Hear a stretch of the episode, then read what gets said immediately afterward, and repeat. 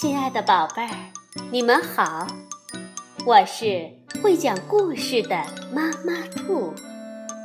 故事是可以玩的，欢迎宝贝儿们到小粽子和妈妈兔一起边看边听玩故事。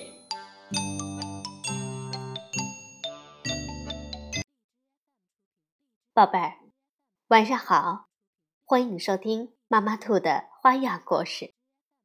今天我们继续来讲成语故事。病入膏肓。古人认为膏肓是药力不能达到的地方，是指病已危重到不能救治的程度。战国时，晋国的国君晋景公得了一场重病，于是。他决定去请秦国名医秦缓。一天夜里，晋景公做了一个梦，他梦见两个人在说：“秦缓就是再厉害，只要我们分别住在高的下面和荒的上面，他也会拿我们没办法。”过了几天。名医秦缓来到晋国，经过检查之后，秦缓说：“大王已经病入膏肓，无药可医了。”果然，过了几天，晋景公就去世了。在我国古代医学上，把心尖脂肪的地方叫做。高，心脏和隔膜之间叫做荒，认为是药力达不到的地方。这就是病入膏肓的由来。与病入膏肓相近的词语是不可救药。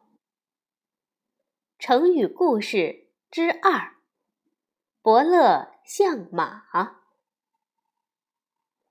伯乐善于发现千里马。传说伯乐对马很有研究，看一眼就能识别马的优劣。一次，伯乐看见一匹骨瘦如柴的马拉着一车盐。伯乐走进盐车，发现这是一匹少有的千里马。